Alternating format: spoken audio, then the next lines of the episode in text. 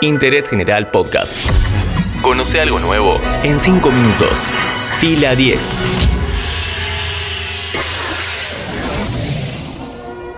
Bienvenidos y bienvenidas a un nuevo podcast original de interés general sobre cine y series. Hoy hablamos sobre Cobra Kai, la serie que continúa la saga Karate Kid. ¿Por qué surgió la idea? ¿De qué se trata la serie? ¿Y qué aspectos de la franquicia retoma y cuáles deja de lado?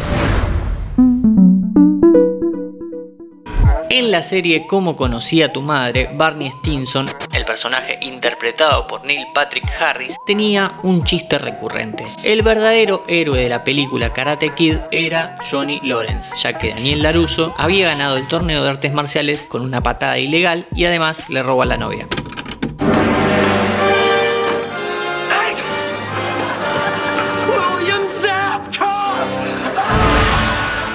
Humor o no, la idea fue tomando fuerza hasta convertirse en una serie, Cobra Kai. Pero para, tenemos que empezar por el principio. Nos vamos a 1984.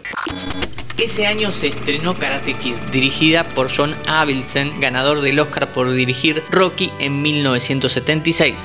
Por cierto, tenemos un bello y recomendable podcast sobre cómo se filmó Rocky. La película cuenta la historia de Daniel Laruso, un joven de clase baja de California que se ve acosado por un grupo de karatecas del dojo Cobra Kai.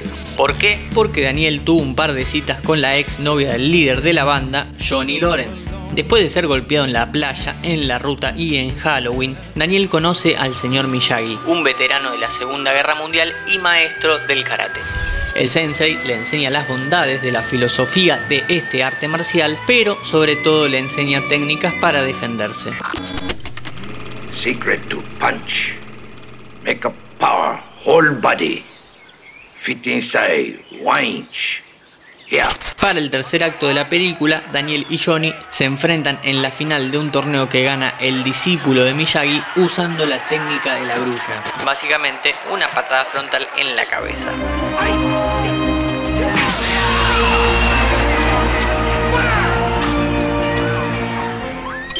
Pesar de que la saga siguió con tres películas más, recién en 2018 vino lo bueno.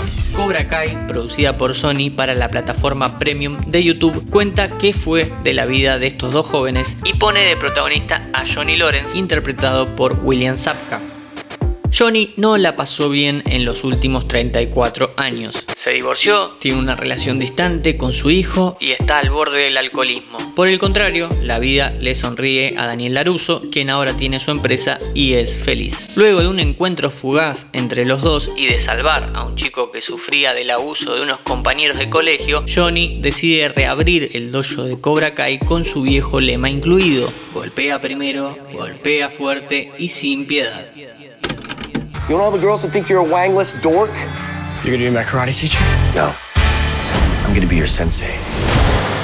En esta fiebre del revival de los 80 en la que vivimos, Cobra Kai retoma la franquicia de Karate Kid y sorprende saliendo de la norma.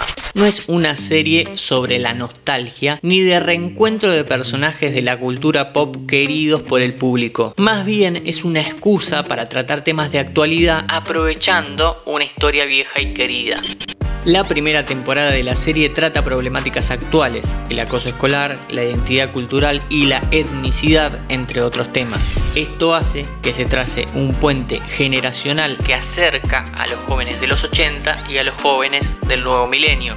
La serie también ayuda para entender que siempre hay otro punto de vista. Con la inversión de roles entre los dos protagonistas originales entendemos que las personas evolucionan. La trama es sobre el crecimiento de Johnny, de Daniel y de sus respectivos alumnos. William Zapka, como quería Barney Stinson, es el héroe y el villano de esta su propia historia.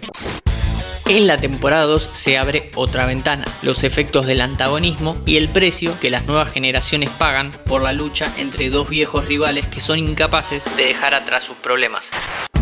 El revival de los 80 finalmente nos trajo un producto que funciona en todas las dimensiones que toca. Hoy en Interés General hablamos sobre Cobra Kai. Dar cera, mano derecha. Pulir cera, mano izquierda. Interés General Podcast. Encontrarnos en Spotify, en Instagram y en interésgeneral.com.ar.